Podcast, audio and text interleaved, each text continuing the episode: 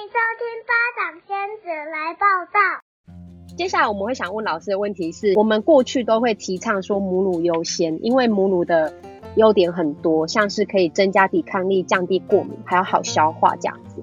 可是如果今天妈妈她生下了早产儿，她势必会因为早产的关系，很担心小朋友的病情，然后会一直很焦虑，所以可能会造成奶量就变少了。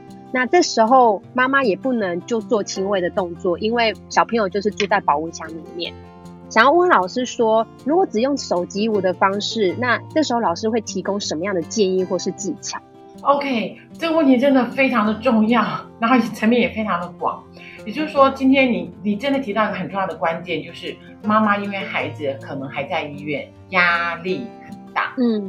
所以你就讲到一个很重要的观念，我们常常说奶其实是身体的体液，就是靠你的感觉决定我现在要分泌多少。我最常讲的叫望梅止渴，口水都能够望梅就流出来了。奶就是这种所谓的看着孩子感觉到他需要，然后你觉得你有能力给予，嗯，那一种爱叫什么？母性大爆发，奶就出来了。但是如果你看到的一个是孩子很。有各种的管路，然后很无助，那这时候你心中充满了内疚、罪恶，然后怎么会这样呢？就是眉头皱起来的时候，就很难有那种我能够给，因为妈妈看到孩子就会想到的是，我都什么也不能做，嗯，所以这个时候他就是您刚刚说的压力就抑制了奶量，这种情况就会需要所谓的泌乳顾问。他会从心理学的角度，他会从孩子早产儿需要的营养成分的角度。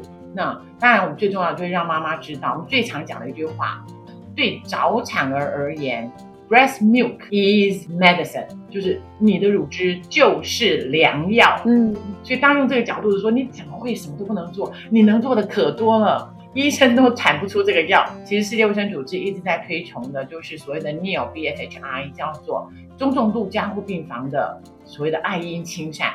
那么我们的目标就是陪着妈妈，先从心理舒压，再从认知改变，最后我们再用技术协助她达到这个奶量，然后给她的医生说药来了，然后我们 我们再用我们所谓的各种的管喂的方式。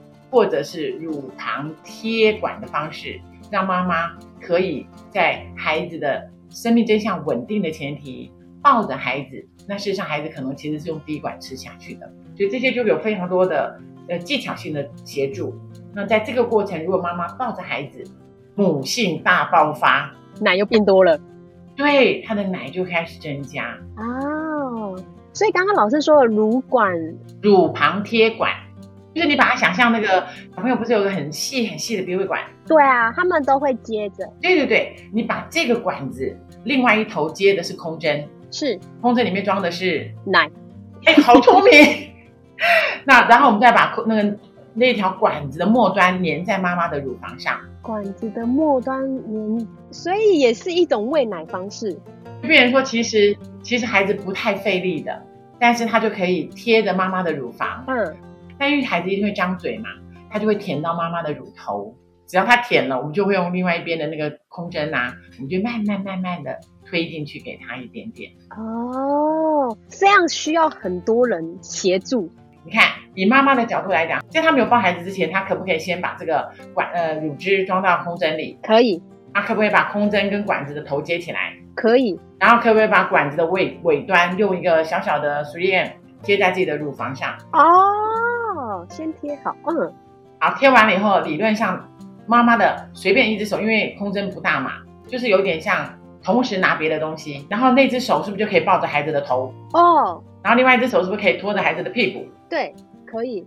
然后你刚刚那只手的大拇抱着头的那只大拇指不是拿着空针吗？对啊，拿着空针啊。那你的是不是大拇指就可以去轻轻的推它？推哦，可以推空针，轻轻的去推这个空针，用你的食指固定那个针头。哦，原来如此。那这样的量是不是就先给少少的？嗯，应该是说早产儿一般来讲的单次进食量通常不会太大。对，一开始不会太大。更多的我们说这样的一个方式，其实是让妈妈心里感觉我能够为孩子做些什么。嗯，我才会说我们会从所谓的情绪支持、认知改变，然后技术操作的介入。所以当妈妈看见孩子真的会舔我的乳房，然后看见我的奶真的进到孩子的嘴巴，然后再加上孩子又贴着我的身体这样抱着，孩子的真的叫做一个小小的 move，妈妈都可以这样玻璃心，整个就这样子感动的不得了。那我们就是要他那个感动，他一旦有了感动，我们叫爱的荷尔蒙催产素就会被启动。真的，然后让他们觉得哦，我今天也是有能力可以帮助我的孩子，或者我可以给我孩子一点我我对他的爱。对对对。那我们现在要问老师，早产儿他们如果出院之后，原本他们在医院都是习惯平胃，在大部分的医院中啊，不然就是用那个鼻胃管，然后用空针去灌食。那到回家的时候，妈妈就开始做平胃的动作。这段时间他会想要开始试亲喂的时候呢，要怎么开启这个亲喂？嘿，这个问题真的很很很有趣。前两天我们才在讨论，我们就说你把它想成那个你原来爱爱不对人，父母怎样帮助你 离开这个错误的人，来到正轨上，就类似这个例子嘛。所以原则上你是不是希望那个人先离开你远一点？对啊，因为我们或者是你们想要见面的难度要增加。对，好，那所以第一件事情我们就是，呃，你绝对不可能一刀两断，这样子会出大事的。为什么？你不能跟他说这个坏蛋，你再也不准见他了。哦，他会反叛呐、啊，他哪天反叛离家出走？我们不能太狠心，不能，我们一定要这个概念，所以你要让他慢慢离开。好，所以通常在转换过程当中，我们一定会告诉妈妈，他不可能马上成功。嗯，那但是原则上我们会建议，第一件事情是。看妈妈能够接受，一个叫做减少平喂一次的量，比方说，如果你一次给的是九十，那我们就会建议你是不是先从八十好，孩子可能不会察觉你少了十，但是你慢慢减少，他的依赖就会有一点点减少，或者是你一天如果原来是喂十次，嗯，那么你是不是可以减少成八次？那这个两次就换成所谓的，嗯，你不跟那个爱姆丢郎的人在一起，你就在家里跟家人在一起嘛。慢慢久了，你可能就忘了说你一定要去找那个按摩郎，所以就变成说渐进式的离开这个部分。那第二个，我们就说还要再增加这个的难度，就是他说，嗯，妈，我今天要去哪里？然后我们可能就是说，啊、嗯，就是不要那么快答应他。反过来就是增加平喂的困难性，因为以前喂瓶喂好像人家都说就像咕噜咕噜直接吞进去，所以现在有一个叫做 pace feeding 节奏式喂奶，谁的节奏？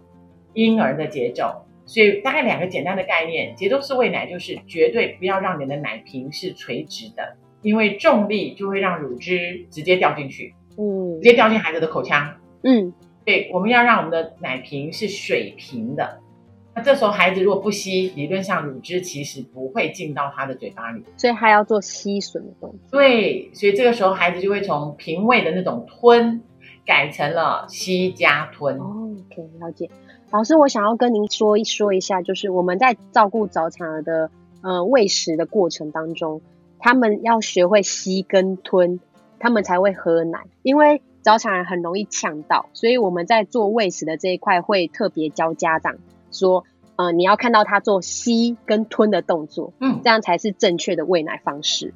对对对对对，我完全理解。所以我们刚刚是跳过前面那一段，因为刚您提到的是说，如果他已经会平喂了，是不是要平喂转轻喂？是，对。所以我们现在才会讲说，这件事情在转的过程当中，他要开始增加所谓平喂的困难度，就他要更大力的吸。嗯，所以他有两个概念，就是第一个，平喂的难度一定要增加，变成平位没有那么容易了，他觉得没有那么好吸了。对，所以他第一个就是我们的角度要变水平。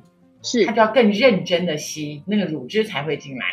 哦哦，原来是这个意思。哎，所以我们说第一个，我们刚刚不是讲说你要那个减少他跟这个不对的人接触，第二个就是要增加跟对的人接触。那、嗯、这两件事情是同时进行的，没有所谓的先后。就每天的喂奶，平喂的这个难度要增加，尽量用节奏式喂奶，尽量让孩子用吸的。那同时，如果你减少了瓶喂的次数，你就是表示你增加了亲喂的接触。那通常我们有一句话叫做：你要让他亲喂哦，你要先让他爱上乳房。如果他连家都不想，他他连家都不想回，他连坐在你面前都不想，那他怎么可能愿意跟你一起吃饭？嗯，所以我们就会让妈妈尽可能做肌肤接触，就是不是以喂奶为目标，洗澡啦，呃，婴儿抚触啦，抱他的时候啦。尽量让孩子可以贴近你的乳房，就是不穿衣服，当然就是你可能用一个大外套或者是一个包巾皮包着，让孩子就是很习惯自己的味道。那因为孩子总是会有所谓的神经反射、寻乳反射、踏步反射、抓握反射，所以他开始自己在那个地方踏来踏去、抓来抓去、闻来闻去，哪一天他可能就伸出舌头了。那当他有兴趣的时候，那这个时候我们说不强迫他，但是正面的鼓励他，就他有开始伸舌头啦、想舔啦，那这时候我们就可以鼓励他，在这个我们叫做缠绵悱恻的过程。其实妈妈又开始母爱大爆发，所以只要她大爆发，乳汁开始排出来，我们叫做正向 reward，他就会闻到乳汁，吃到乳汁，所以它比较像是一个陪伴的过程，尝试的过程。所以大概三个概念，第一个概念就是评委的部分，次数要减少，难度要增加。嗯，第二个部分就是要让孩子愿意待在妈妈的乳房上，然后尊重她，让她自然的发生。嗯，那当然同时。如果它也真的发生的时候，又会回到我们刚刚前面讲的，它还可以是做乳房的管位哦哦，所以中间我可以视情况做一些调整。对对对对对，因为孩子只要有吃到，他有回馈，他就会觉得这件事好玩。那第三个概念，我们一定要让妈妈知道，养成一个好习惯要二十一天。同样的，你要改变一个习惯，至少也要二十一天。是，就通常说，在这二十一天当中，怎么样每天的让他看见小小的不同。然后还愿意明天继续尝试，而不要被孩子的烦躁、哭闹、拒绝所打败。很多妈妈就会看到说啊，你看他就不吃，你看他只要靠近我的乳房，他就很生气。对，那他其实就是在一个转换的过程当中，你知道，分手总会要哭个二十一天，然后才会发现下一个男人会更好。我真的觉得太有趣，老师，你真的都会用好多方式去形容，就是形容的很风趣，然后又让整堂课变得很有意思。你真的好厉害，哈哈哈！因为我活得比较久嘛，人生阅历比较多嘛。你没听过老生常谈？千万别这么说。那我们再谈回来一下我们的话题。嗯、呃，在早产儿他们会有所谓的母奶添加物，这个东西都是由医师开立医嘱会给的。那这个东西是一种粉状物，它大概是在我们临床的时候会，呃，每二十五 CC 或每五十 CC 的母奶加一包这样子，就是给小朋友增加热量用的。对，然后回家就会有有另外添加的方式。如果今天小朋友顺利照着老师刚刚那三大原则，然后开始亲喂成功了，如果小朋友热量不够的时候，要增加母奶添加物。妈妈可以用什么样的方式帮他增加？因为他也没，因为他是不是粉状的，他也需要一些液体去溶解，这样子。我觉得你那么聪明，我应该已经回答你了。我是有想说那个啦，管子的那种。对呀、啊，你看丽娜在搞。其实不管是不是早产儿，其实足月儿所有的小朋友都有可能偶尔他需要有额外的母乳以外的东西给他，比方说有的时候他生病，他真的要用药啊。嗯。呃，如果是足月儿，其实理论上就是叫做直接装在杯子里，嗯，或者是汤匙，然后就直接喂下去了。那如果是以早产儿来讲，第一次给液体食物啊，其实最适合的其实是杯喂。世界卫生组织建议的其实不是奶瓶，嗯，其实杯子是对孩子来讲，他的头控就是控制他自己的头跟他的所谓的舌头跟口腔的肌肉协调，最能够有帮助的其实是杯子。嗯，从杯位开始，但我们现实就是会比较习惯用瓶位，瓶位其实是比较容易呛到孩子，好像吸一吸那个奶嘴，有的时候他还没有协调好，他就很容易就进去了。嗯，但杯喂最重要的一件事情，我举个比较呃，有些人可能不太能够接受的例子，其实卑微非常像你给狗狗喝水，嗯，狗狗不是都用舌头去这样，对对，孩子也有舌头呀，啊。所以你看，孩子不是都会有寻乳反射，就是他的舌头其实会伸出来，他会到处去探索，那是他的雷达。所以当乳汁，我们如果把那个角度调对的时候，所以孩子只要他的舌头可以接触到乳汁，他就可以把它卷进来、带进来。嗯嗯嗯，基本上舌头有的一个功能叫做前伸跟蠕动波动，就是还我们的舌头都有这个能力，所以那个是孩子真的自己卷进来吃进来的。嗯。其实就是同样的道理，如果早产儿要给母乳添加剂，那如果真是以科学现在目前的建议啦，我们还是会建议不要混着母奶，就如果这孩子已经习惯母奶了，那他就会开始以为说他的母奶怎么变了？为什么有别别的味道？嗯，那反而他就以后就不肯吃了。所以最好的一个建议，我们认为添加剂就是添加剂，给药就是给药，母奶就是母奶。让他知道啊，你的人生很丰富，今天可以吃这种口味的液体，明天可以吃这种口味的液体，就比较不要让他把这两个混在一起，而不小心变成拒绝了母奶。那给法的部分，就一个就像我们刚刚前面提到，当然他可以用乳旁加奶的方式，嗯，或者是直接用一个管子，然后直接用空针从沿着嘴角慢慢打给他。那当然也可以用杯子，嗯，其实给的方式还蛮多。哦，就是说，假如今天他要加母奶添加物的时候，我们先就是少量的先给予，让他知道说，哎，这个跟母奶不太一样。对，嗯，然后而且是先建议会用开水调制它，而不要用母奶去调整它。那因为刚刚老师有特别提到说，亲喂的方式会比较不同，我目的就是不要让他拒绝母乳。我们还是尊重每一个妈妈的选择，是。对，这是我们很强调的，就是每一个人有不同的生命经验跟需求安排。就所以我们刚才讲，如果他已经是平喂的，他最简单就加在奶瓶里面就 OK 了。对。但我想您要提问的是，如果我们怎么样去给他，又不破坏他亲喂这件事？嗯、因为亲喂就直接从乳房吸出来嘛。是。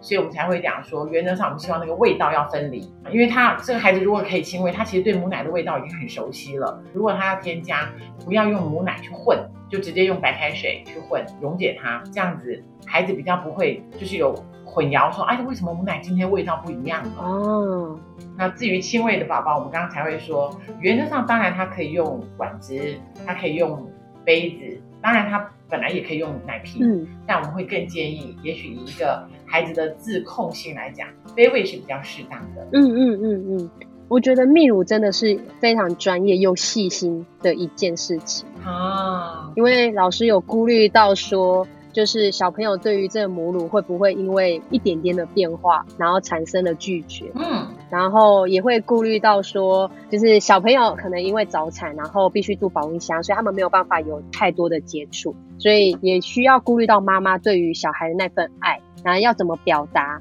然后他们可以做的哪些事情？对，我觉得这都是很不同的，真的是一门专业。而且我也希望就是未来有机会可以在医院直接的去找到这样的一个咨询管道。确实，因为我们很爱讲的一句话就是，我们不断的告诉我们的母亲，就是母乳哺育其实除了食物，母乳本身更重要的就是那个孕育、培育、教育这种关系。经年累月的历程，所以不管你有没有喂奶，其实怎么样去在这个关系当中看见自己的价值，就像刚刚您说的，我们所谓的细心或者是关心，或者是对于很小的一个细微的变化，真心从关心的角关系的角度出发，你大概就可以完全理解。有的时候我们会不知道为什么，我跟我曾经的那个 Honey Sugar Candy Darling Baby。怎么就不爱了呢？其实就是从日常的点滴，有一件事情让我觉得不爽，然后又没有说开，所以我们就是希望母乳添加剂不要成为那个亲密关系里面一点点的干扰。